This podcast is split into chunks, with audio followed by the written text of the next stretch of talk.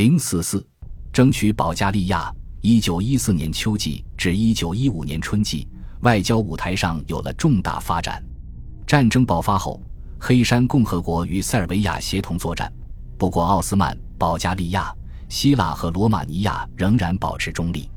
虽然希腊首相维尼泽洛斯一心想加入协约国的战斗，但是康斯坦丁国王并不是很想这样做。他在德国受过教育，还娶了德皇的妹妹。协约国的政治家也不同意这个做法。俄国担心希腊可能会对君士坦丁堡提出相同的条件，而爱德华·格雷爵士认为，如果希腊加入盟军的话，将促使奥斯曼帝国和保加利亚与另一方结盟。希腊的提议遭到了拒绝，不过这对结果没什么影响。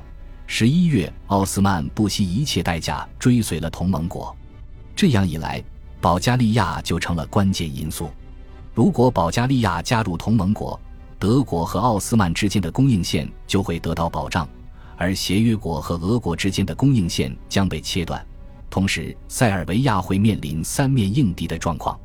保加利亚和马其顿一样重要，除非塞尔维亚让步，否则协约国基本束手无策。他们不愿意这样做。一九一五年春天，协约国和意大利签署了《伦敦条约》，塞尔维亚因此不太愿意做出让步。塞尔维亚担心，条约内容包括亚德里亚海的东海岸领土归意大利所有，所以他们更加决意要维护马其顿的领地。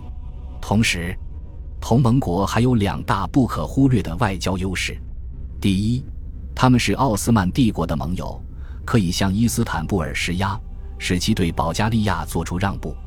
奥斯曼皇室最终同意。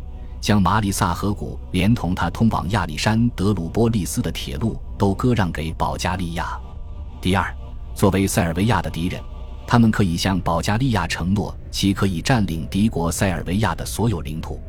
协约国在保加利亚首都索菲亚实行的外交手段毫无作用，对他们自己的战事发展也无注意。保加利亚的对外政策主要由斐迪南一世决定。不过，亲德派首相拉多斯拉沃夫也参与其中。协约国打算将这两位亲同盟国的政治家拉拢过来，而非试图赢得他们的支持或买通他们。事实上，这二人并无实权。在最后的事件中，最关键的因素是军事形势的转变。如果同盟国看起来有可能赢得战争，斐迪南和拉多斯拉沃夫会承诺紧随同盟国。一九一五年盛夏，他们似乎要做出承诺。五月，意大利加入协约国阵营共同作战，但影响甚微。俄国从波兰慌忙撤退，而在靠近俄国的地方，协约国深陷加里波利，做着无望的挣扎。同盟国承诺将马其顿最好的地盘及马里萨河谷都分给保加利亚，斐迪南对此当然全盘接受。一九一五年九月二十三日。保加利亚政府开始进行军事动员工作。十月十四日，斐迪南一世宣布向塞尔维亚开战。十月十六日，英国和法国对保加利亚宣战并进行反击。